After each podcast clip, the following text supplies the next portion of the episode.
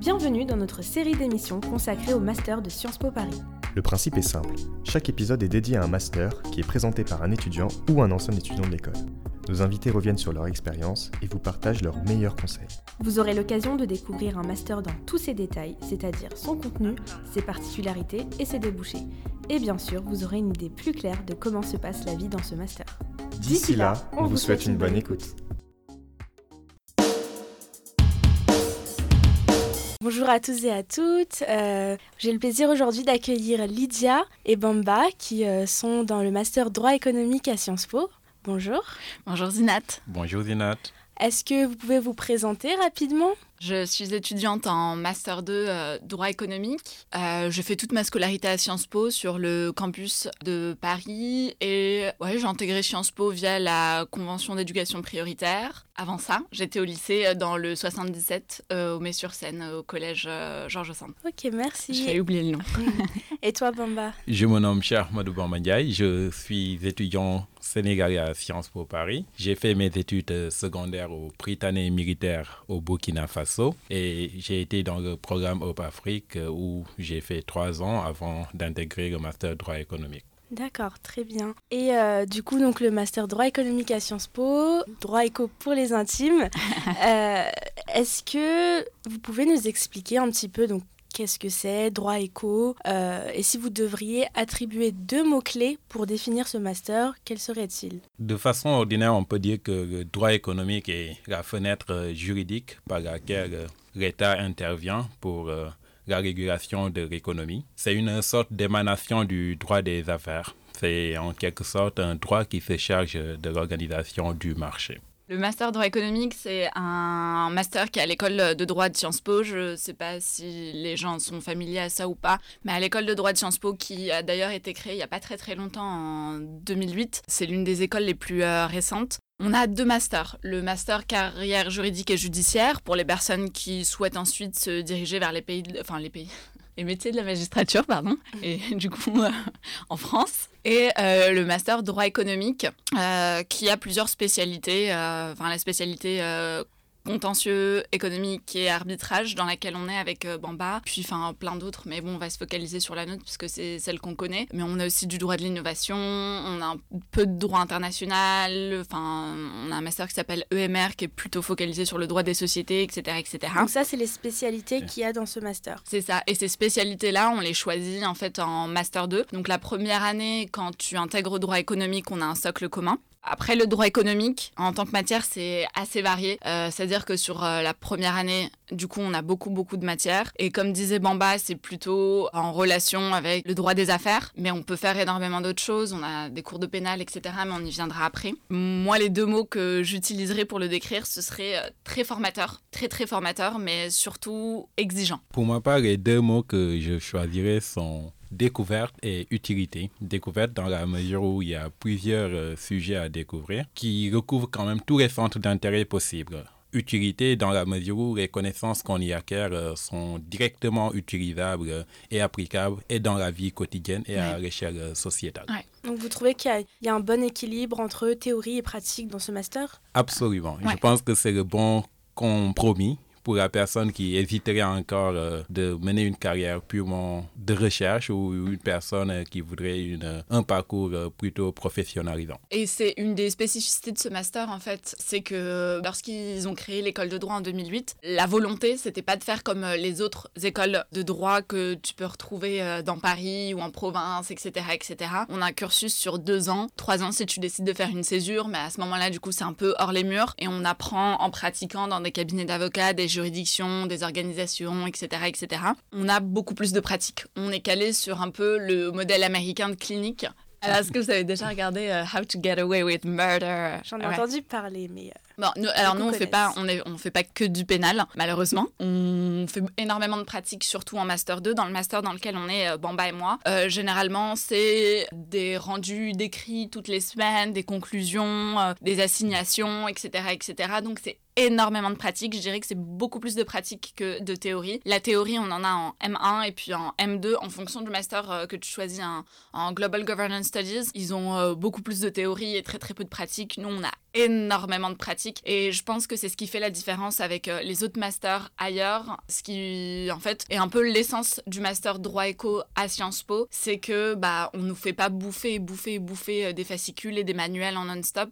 on nous apprend à réfléchir par nous-mêmes et euh, à acquérir en fait les réflexes juridiques qui pourront nous servir dans plein d'autres domaines, euh, comme le disait Bamba pas simplement en cabinet d'avocat ou euh, dans la pratique pure et dure du juridique. Est-ce que c'est ça qui vous a poussé à, vouloir intégrer ce master? Est-ce que c'est ce côté-là où il y a d'autres choses qui sont spécifiques à ce master et qui vous ont donné envie d'intégrer ce master?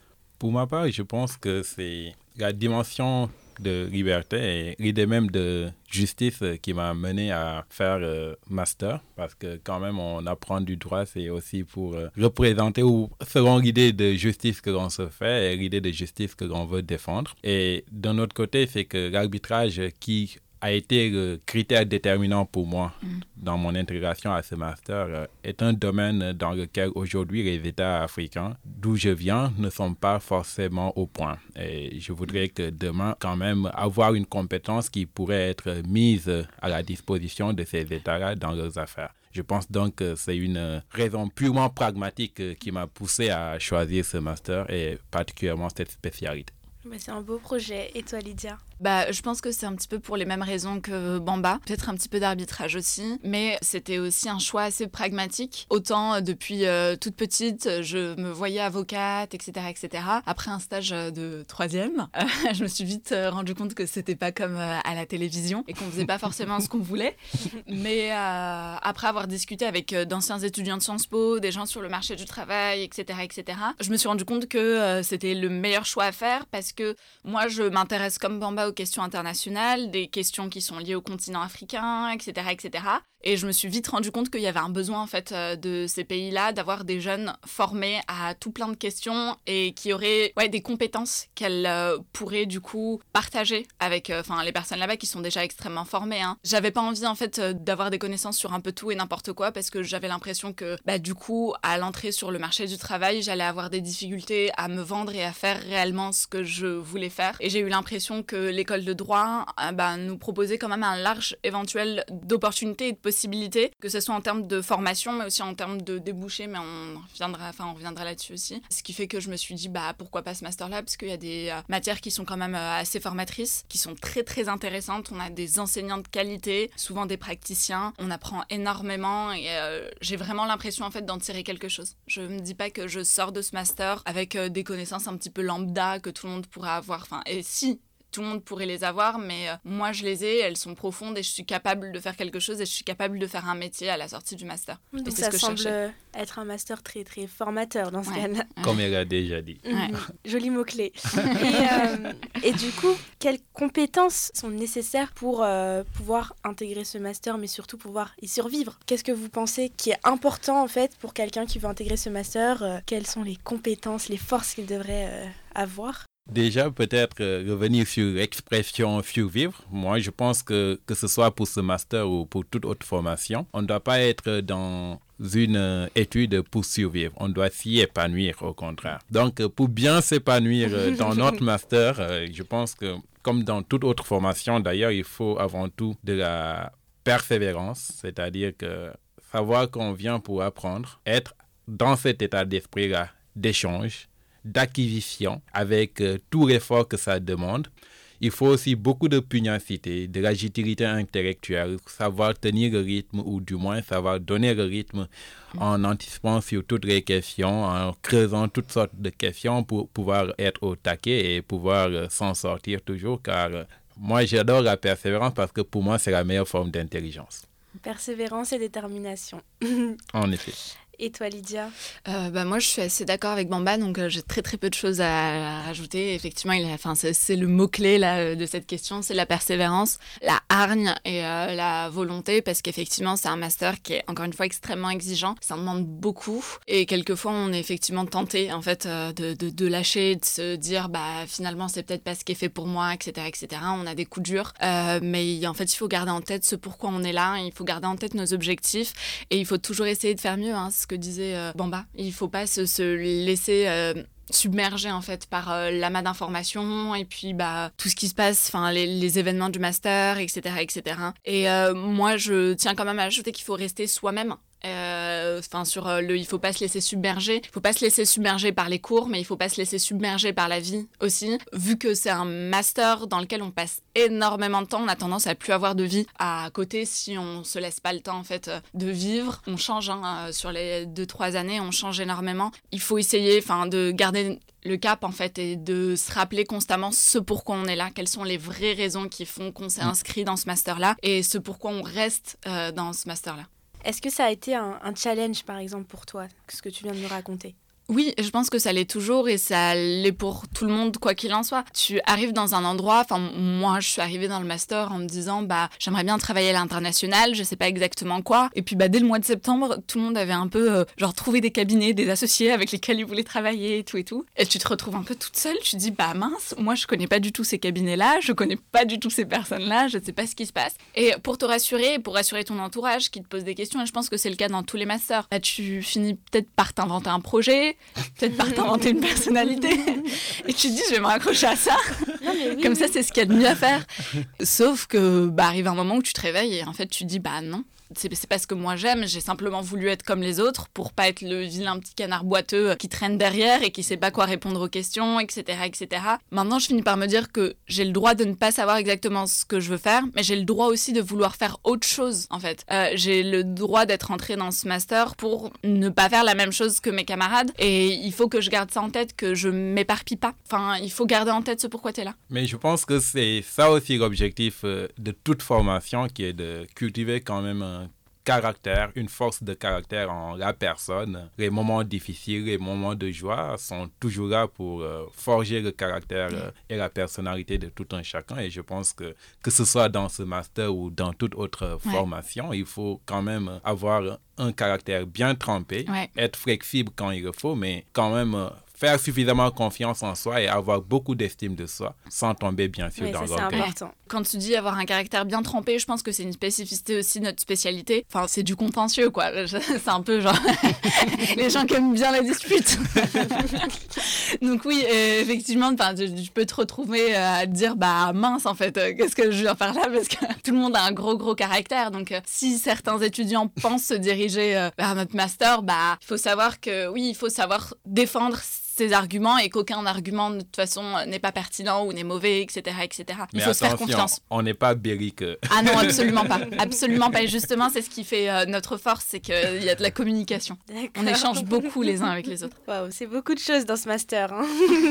Est-ce que euh, vous avez euh, des événements qui se font dans, dans, votre master ou on va dire en dehors de des rencontres avec des professionnels ou des réunions ou des choses dans le genre ou c'est plutôt beaucoup de cours. Euh. En M2, les rencontres avec euh, les professionnels se font notamment par euh, les cours car dans la plupart des cours, on reçoit énormément d'invités à chaque fois. Et je pense que c'est essentiellement à travers les cours qu'on rencontre des professionnels. Vous avez l'occasion de, bien échanger avec eux ou c'est sous, un, format très formel ou... Vous avez deux heures, trois heures, vous pouvez tout vous dire, euh, vous vous interrogez sur tous les aspects du métier et je pense que une des belles qualités aussi des intervenants, en plus de leurs compétences, c'est qu'ils savent se rendre disponibles et savent en tout cas faire la promotion de leur activité, ce qui passe par une communication sincère et ouverte. Et ils sont généralement, enfin en tout cas les intervenants sont généralement très heureux en fait de venir nous donner un cours de deux heures à Sciences Po. Donc ils nous laissent euh, souvent leurs adresses mail et euh, ils nous demandent de leur écrire. Et puis euh, comme je le disais auparavant, la plupart de nos professeurs sont des praticiens. Du coup c'est des avocats, des arbitres, etc., etc. Et c'est des personnes qu'on côtoie en fait tous les jours et à qui on peut poser toutes les questions qu'on veut à la fin du cours par mail, par téléphone, quelquefois fois et ils sont toujours ravis de répondre à nos questions. Cette accessibilité aux professionnels, ben, c'est top, quoi, Ouais. du coup, dans ce master. C'est quelque chose aussi qu'on n'a pas à la fac et c'est pour ça que, enfin, genre, je veux faire la différence. euh, j'ai rencontré des amis qui étaient à la fac et qui me disaient Ah, Tu connais Christophe Jamin? Je dis Bah oui, enfin, il est pas. Pour moi, j'allais lui dire Il est pas si important que ça, non? Oups, euh, nous écoutent. non, il est très important, mais je veux dire, il est très très accessible en fait. C'est ce qui fait notre force aussi, c'est que on idolâtre moins les gens et on se dit plus que c'est possible Mm. en fait d'être comme eux parce que ils sont près de nous, ils discutent avec nous comme des égaux quelquefois. hein. On a vraiment des conversations, ils nous disent bah moi je sais pas où me positionner sur tel tel sujet, qu'est-ce que vous vous en pensez Et on peut Mm. avoir des conversations, essayer de les convaincre, etc. Ok, ça c'est intéressant. Est-ce que par exemple vous avez pas euh, un ou deux cours qui vous ont marqué dans ce master? Pour ma part, je ne sais même pas quel cours euh, choisir parce qu'ils sont nombreux quand même à m'avoir fait beaucoup de bien. Quel bon élève Mais non, non, non, non, non, non. Je ne suis pas le bon élève, mais je dirais volontiers le cours en droit des obligations, car euh, c'est un cours quand même qui est très central dans notre formation, que l'on retrouve aussi bien en M1 qu'en M2. Pour euh, la seconde année, je dirais le cours en anticipation et prévention des conflits dans la rédaction des actes, car c'est la dimension à la fois littéraire, psychologique et de défense euh, d'avocat que l'on rencontre dans un seul et même cours. Et toi, Euh, je me joins à Bamba sur euh, le cours euh, du coup d'anticipation des conflits parce que c'est aussi un cours qu'on a sur deux semestres, donc euh, Non, il nous mar- euh, stratégie du procès. Ah oui, pardon. Excuse-moi, je... oui, j'ai confondu. Mm. Bon, voilà. bah, moi, du coup, c'est euh, Stratégie du procès euh, avec euh, Danny Cohen, que du coup, on a eu sur deux semestres, qui m'a énormément formée parce que c'est un cours, en fait, où on rend, encore une fois, des écrits comme des professionnels. Et ça nous oblige à suivre un travail de A à Z et de pouvoir le défendre à la fin. Donc, pour moi, c'est un très, très bon exercice, mais c'est pas celui auquel je pensais au tout, tout début. Euh, moi, celui que j'ai réellement apprécié, c'est euh, le cours de euh, Philippe Courroy, de droit pénal des affaires, parce qu'en fait, moi, je souhaite euh, me diriger vers le droit pénal international à la fin de mes études à Sciences Po. Et euh, j'y ai énormément appris. Et enfin, après, le, prof Philippe Courroy, je sais pas si vous voyez qui c'est, mais euh, c'est un très grand procureur qui a été dans de nombreuses affaires, qui a énormément d'expérience et la matière enfin, est juste euh, Enfin, avec lui, en fait, le mardi matin à 8h, parce qu'il a vraiment vécu ces affaires-là. Euh, c'est des choses qui ont défrayé la chronique. Quand tu arrives le mardi matin et que tu as la personne qui s'est occupée de ça face à toi, qui t'explique comment ça s'est passé, qui te fait un débriefing et on revient sur les grandes affaires qui ont marqué le pays et même euh, le monde ces dernières années, bah, tu as l'impression, en fait, de réellement acquérir quelque chose tu te dis bah d'accord en fait. Enfin, encore une fois, ce que je disais tout à l'heure, c'est que c'est possible. C'est que tu as la personne qui a fait ça en face de toi qui t'explique comment c'est faisable et qui te fait travailler sur ces cas-là. Pour le dire de manière très familière, ça te vend du rêve à mort. tu dis waouh. Donc c'est un master aussi très terre à terre en fait, très ancré dans la Ouais. réalité et on voit un peu euh, ce qui se passe quoi dans la vie tous les jours finalement. Et euh, à côté de ces cours-là, donc vous avez des projets collectifs et des MOOT, M-O-O-T-S. Est-ce que euh, vous pouvez nous expliquer un peu euh, ce que c'est, en quoi ça consiste? Alors moi, j'ai pas encore participé à un MOOT, mais on en a un en, en contentieux des investissements. C'est de l'arbitrage d'investissement à la fin de l'année, mais c'est pas un MOOT international. Et qu'est-ce qu'un un, un MOOT? Qu'est-ce que c'est qu'un MOOT? C'est une sorte de mise en condition entre étudiants ou enfin ça ressemble au cours de Danny Cohen où en fait on doit rédiger des documents, faire des demandes, répondre aux demandes, etc., etc. face à un tribunal mais qui est exclusivement composé d'étudiants et du coup on fait une sorte de reconstitution quoi, euh, enfin d'une audience sur euh, plein de thématiques euh, données. Du coup là, là à la fin de l'année on en a un en arbitrage d'investissement, cours très très intéressant d'ailleurs. Et voilà ce sera le, le- moi le seul MOOT auquel je participerai mais ce sera dans le cadre de mon cours. Après moi à côté je fais le pire, ça fait toujours rire. c'est le programme d'initiation à la recherche. Et euh, je suis en pleine rédaction en fait d'un mémoire euh, sur l'impact de la corruption des hydrocarbures sur les droits de l'homme et le développement humain en Algérie. Et du coup je travaille sur des questions d'anticorruption, de droits humains et de développement parce que c'est ce sur quoi j'aimerais euh, travailler en sortant de Sciences Po. Et comme je l'ai dit tout à l'heure je voulais faire du droit pénal international. Donc c'était une bonne opportunité pour moi et encore une fois c'est une charge de travail qui est pas négligeable. Et d'autres personnes font euh, des cliniques. Et on en a parlé euh, tout à l'heure. C'est un peu la pratique euh, du coup du droit dans des conditions réelles. La majorité des étudiants du coup de notre master font une clinique à côté du master. On a le défenseur des droits, on a Sherpa, enfin on a plein d'organisations différentes et ils travaillent sur des thématiques qui sont données sur euh, l'ensemble de l'année. J'ai une amie, je sais plus sur quoi elle travaille, mais elle travaille sur euh, le droit des migrants. Elle est à Malte là euh, pendant le, le, mois de janvier avec sa clinique sur place dans des camps de réfugiés pour travailler en fait et se poser des questions sur bah, leur conditions du de vie là-bas et leurs perspectives en Europe et c'est d'améliorer les choses et ensuite rendre un rapport pour l'organisme pour lequel ils travaillent ou éventuellement euh, d'autres organismes, mais euh, c'est très très professionnalisant tu travailles réellement avec euh, des professionnels et cette fois-ci limite sur un pied d'égalité dans le sens où tu fais un travail de collaborateur quoi. Et toi Bamba, est-ce que est-ce que tu fais des choses à côté du master pour t'entraîner ou des choses qui t'intéressent oui, oui, oui, parce que déjà avec euh, Sciences Po, je pense que après ma première année de master, durant ma césure euh, que j'ai passée dans trois cabinets d'avocats différents, j'ai également fait un autre master euh, à Panthéon-Assas. Donc, j'ai eu quand même une petite expérience de la fac. Et à côté, je pense que mes travaux préparatoires euh, pour euh, la thèse ont fait en sorte que finalement, je m'étais dit que je m'allège un peu pour pouvoir aussi préparer cette étape-là qui n'est pas forcément commune. Parce que la plupart des étudiants peut-être euh, vont directement aller en école d'avocat et commencer leur carrière, tandis que moi, je veux bien réaliser une thèse. Donc, je me réserve aussi du temps pour faire ce genre de travaux. Et bien sûr, ça aurait pu être fait dans le cadre du programme d'initiation à la recherche. Mais pour moi, j'ai préféré garder cette euh, liberté-là et le faire dans mon petit coin. Ok. Et dis-nous, parle-nous de ta césure. Euh, qu'est-ce que tu as fait euh, exactement? Est-ce que ça t'a plu? Est-ce que c'était formateur? Sûrement. Comme je l'ai dit, j'ai d'un côté fait une autre maîtrise en droit des affaires avec Panthéon Assas, mais que j'ai effectué à Panthéon Sorbonne. Donc, c'était un programme entre ces deux universités. J'en ai profité pour avoir une expérience des deux. Et à côté, j'avais dans un premier temps réalisé un stage de six mois auprès de Olivier Cousy, qui est actuellement bâtonnier de Paris. Et donc, j'avais été membre de son équipe de campagne euh, durant six mois. À l'issue, je me suis retrouvé à faire euh, du financement de projets d'actifs dans un cabinet américain basé à Paris, qui est Reed Smith. Et après Reed Smith, j'ai été chez White Case, toujours euh, dans un programme en matière de projets d'infrastructure.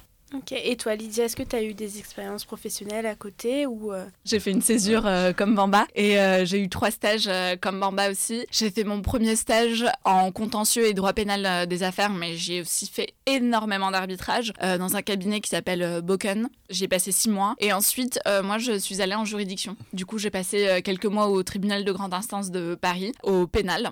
Et ça a été très très très intéressant. Mm. J'étais avec euh, les juges à ce moment-là et j'ai appris ce qui se passait en fait euh, après que tu aies rendu euh, ton écrit en tant qu'avocat. Et ensuite, j'ai voulu aussi savoir ce que c'était que le métier de procureur parce que je me suis posé aussi beaucoup de questions. je me disais avocat, juge, procureur, qu'est-ce que je fais l'année prochaine? Et je suis allée au tribunal de grande instance de Bobigny, au parquet, en sa section économique et financière, avec Marie-Odile de Juste, que j'embrasse très fort. et j'y ai passé mes deux mois d'été. Ça a été aussi très très instructif et ça m'a permis de découvrir un autre métier. Et il y a beaucoup de gens qui font du coup des césures dans, dans ce master-là, presque tout le monde. Est-ce que c'est conseillé ou enfin c'est très fortement conseillé? Parce que dans le cadre du master, j'ai l'impression que vous faites déjà pas mal de choses qui vous forment. Parce qu'il y a quand même des gens qui font juste les deux années à Sciences Po et puis après qui euh, vont dans le marché du travail. C'est fort recommandé de faire euh, une euh, année de césure et je pense que la plupart des étudiants le font effectivement. Et il n'empêche, il y a certains qui ne sont pas vraiment, qui ne sont pas nombreux qu'on rencontre et qui n'ont pas fait de césure. Mm. Mais parfois, ces personnes qui ne font pas de césure aussi prévoient de faire une année de pause à l'issue du M2 et donc pour faire des stages avant de continuer leur mm. parcours. Mais dans tous les cas, l'apport euh, professionnel est toujours euh, bienvenu.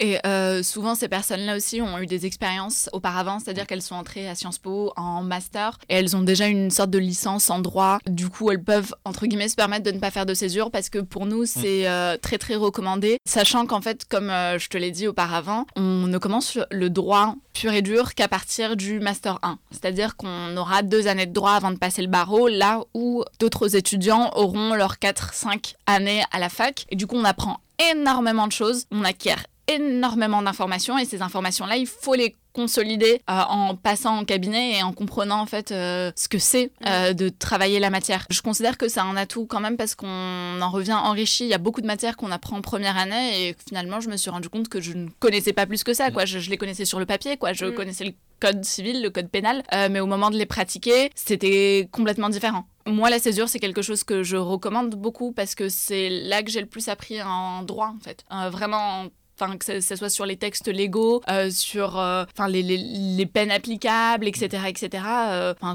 oui, j'étais capable de le recracher sur une feuille, mais je n'étais pas finalement capable de pratiquer. Dites-moi, quels sont les, les différents débouchés après ce master? Enfin, tu nous as parlé d'avocat, procureur. Enfin, est-ce que vous pouvez nous faire une petite présentation.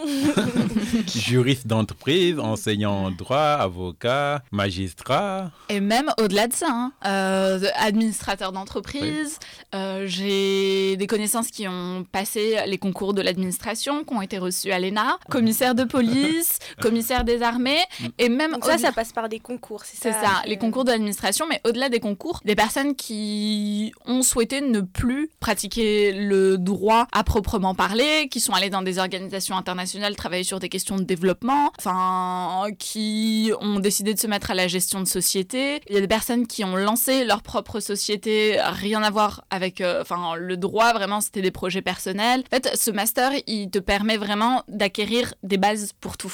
Enfin, tu as toutes les cartes en main et il y a beaucoup de personnes qui décident d'être avocat pendant 2-3 ans et qui se rendent compte que finalement, c'est pas ce qu'ils voulaient faire et qui se réorientent, qui vont dans les ressources humaines, ce genre de choses. Donc, tu peux vraiment tout faire avec ce master. Autrement dit, toute activité a besoin du droit. Donc vous êtes indispensable. Eh oui Est-ce qu'on peut s'échanger euh, nos contacts Et du coup, par rapport à, à- à, euh, aux carrières euh, envisageables après ce master, donc euh, ça peut être en France, à l'international. Est-ce que, bon, vu que le master est en français, Ouais, le nôtre est en français, on a quelques cours en anglais. Après, on peut décider de les choisir en anglais. Moi, notamment, euh, le premier semestre du Master 1, je sais pas ce qui m'a pris, j'ai voulu faire l'international. j'ai pris, euh, allez, trois quarts de mes cours en anglais. Non, mais ça a été euh, vraiment très très bien parce que j'ai acquis un vocabulaire juridique dans une autre langue que je n'avais pas. Euh, au deuxième semestre, j'ai plutôt fait des matières en français, mais euh, sachant qu'on, ouais, quelquefois on a le choix des langues. En master 1, là on a un cours, notre cours d'arbitrage d'investissement, il est en anglais aussi. Euh, il y avait un cours d'arbitrage commercial au premier semestre qui, pouvait être en anglais. On peut essayer de se diversifier et il y a énormément de profils qui souhaitent aller à l'international euh, dans notre master en ce moment. Donc c'est pas, enfin voilà, ça nous restreint pas à la pratique du droit en France. Ou qui souhaitent tout simplement rentrer comme moi. Ouais. oui, effet. Après, il y a d'autres masters à l'école de droit, hein, celui de Global Governance Studies et euh, GBLG, je sais pas, je, enfin, je, je, sais pas comment ils s'appellent, mais qui sont euh, qu'en anglais euh, à ce moment-là, mais enfin du coup c'est un autre type de droit, mais on peut tout à fait euh, décider de faire enfin EMR par Et- exemple et euh, vouloir aller travailler à l'international. Et même en première année de master, il y a aussi un master, euh, même master de droit économique à Ah son oui. parcours totalement en anglais. Ouais. Donc, euh, Hmm, ok. Et vous, quel est votre projet euh, professionnel ou au moins du moins dans un, dans un avenir proche? Est-ce que vous voyez dans un métier, euh, exercer un, un métier spécifique ou pas encore? Vous avez le Ouais. droit de pas savoir, hein, comme tu nous l'as dit tout à l'heure, Lydia, mais si vous avez Non, une petite maintenant je sais, je sais plus. bon bah. Je me réserve pour la profession d'avocat et renseignement. Pourquoi, pourquoi? Non, l'enseignement parce que je pense que la transmission est importante. Et encore une fois, moi, je, viens d'un pays où dit en voie de développement. J'aborde cette expression. Mais je pense donc qu'il serait plus que raisonnable ou bienvenu de partager aussi son savoir euh, à d'autres personnes afin quand même de booster ce développement. Et la, la profession d'avocat, parce que la profession libérale, pour moi, elle est importante pour garder une certaine indépendance. Euh, alors moi, oui, effectivement, maintenant je sais plus ce que je veux faire parce que j'ai appris à me faire confiance aussi. Moi, je compte passer le barreau euh, là dans quelques mois. Je croise les doigts et je touche du bois. Et ensuite me spécialiser dans le droit pénal international et euh, avec une autre spécialisation en droit des affaires parce que justement, moi aussi, j'aimerais bien contribuer au développement des pays dits en voie de développement. Et je considère que ces, ces questions-là sont très très importantes en fait pour ces pays-là, notamment bah, du coup les questions de corruption, détournements, etc., sur lesquels je, moi, moi je travaille en ce moment. Après, rien n'est dit que je resterai dans la profession pendant 50 ans. encore une fois, c'est un master qui a énormément de débouchés. Je pense aussi aux organisations internationales. Il se peut qu'à un moment de ma vie, je me dise pourquoi pas aller en organisation internationale, parce que c'est ce pourquoi j'étais entrée à Sciences Po tout début. Donc voilà, je laisse encore cette porte-là d'ouverte. Pour l'instant, enfin, je, voilà, je me focalise sur l'examen du barreau et sur devenir avocate en droit pénal international. Dans dix ans, hein, il se peut que je, veuille euh, faire autre chose. Après, ce n'est que conjecture, euh, parce que je pense que la situation que nous, vivons actuellement va et après à changer, et que peut-être dans 5 ans, dans 10 ans, nous allons nous sentir plus utiles ailleurs, et dans ce cas, mm. rien ne nous retiendra, en fait.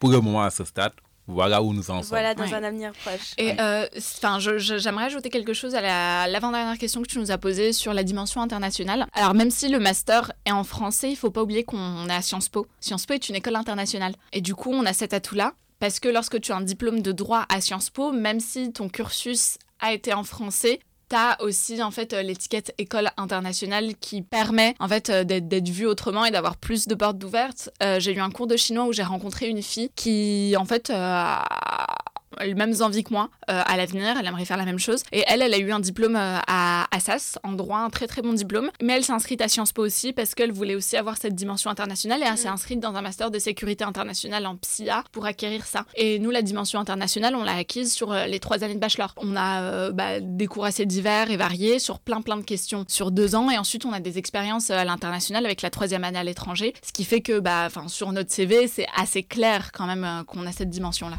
Ouais. Et pour finir, face à un, jeune qui hésiterait à intégrer ce master, qu'est-ce que vous lui direz Moi, je lui dirais d'y aller. Moi, je regrette absolument pas. Alors, autant, comme euh, je l'ai dit euh, tout à l'heure, c'est assez exigeant comme master, mais j'ai vraiment l'impression d'être en train d'apprendre quelque chose et de pouvoir être utile à l'issue de ces trois années euh, en droit économique. Donc, moi, je, je le recommande à tout le monde. Vraiment. Vous avez réellement l'impression de pouvoir servir à quelque chose et vos familles et votre entourage aussi beaucoup, parce qu'ils vous posent beaucoup trop de questions du coup, sans honoraire. et toi, Bamba? L'essentiel est d'écouter son cœur consulter ses convictions aussi et de se projeter, même si parfois l'horizon est totalement flou, de se dire en tout cas que si on pense que on croit à la justice, si on pense que la justice peut être servie par le biais du droit, si on pense que on ne veut pas décider maintenant si on veut mener une carrière euh, totalement en théorie ou totalement en pratique, si on pense que on veut se réserver toutes les portes d'entrée, devenir en master droit éco et que la charge du travail, ça ne doit jamais être dissuasif parce que partout où on veut aller et si on veut réussir dans quelque chose, il faudra beaucoup travailler. Donc la charge de travail ne doit pas être euh, effrayante et mm. l'essentiel en tout cas c'est de se projeter, de savoir à quoi tout cela finira par mener. Parce que si on étudie aussi, c'est pour être utile à la société, c'est pour être utile à sa famille, c'est pour être utile à soi-même. Donc, si on pense qu'on peut être utile à la société en passant par euh, le master droit économique, vous êtes les bienvenus. Et je tiens à ajouter que le master droit économique, contrairement à ce que tout le monde euh, semble penser, n'est pas un master pour l'argent. Hein. Ah oui Non, non, non. On a plein d'autres ambitions. On a, enfin, il y a beaucoup d'autres choses qui nous poussent, quoi. Euh, alors, effectivement, c'est un master un peu sécurité. C'est vrai, parce qu'on est sûr de pouvoir trouver du travail, mais c'est aussi un master qui nous permet de faire plein d'autres choses que euh, des métiers afriques. Donc euh, n'hésitez pas, venez. en tout cas, la pire erreur qu'on puisse commettre, c'est de choisir sa profession pour de l'argent. Ouais, ouais, Ça ne mène à nulle part. Ouais. Bah écoutez, sur, sur ces, ces belles paroles, on va, on va finir l'émission. Et, euh, et, ben merci beaucoup, merci d'avoir accepté l'invitation, d'être venu. Et euh, peut-être que je vais me réorienter en droit éco du coup. oui On ne sera plus là pour t'accueillir, mais bienvenue. merci beaucoup. Merci, merci de nous avoir accueillis. Radio Ambition Campus, une écoute, du partage, des réussites.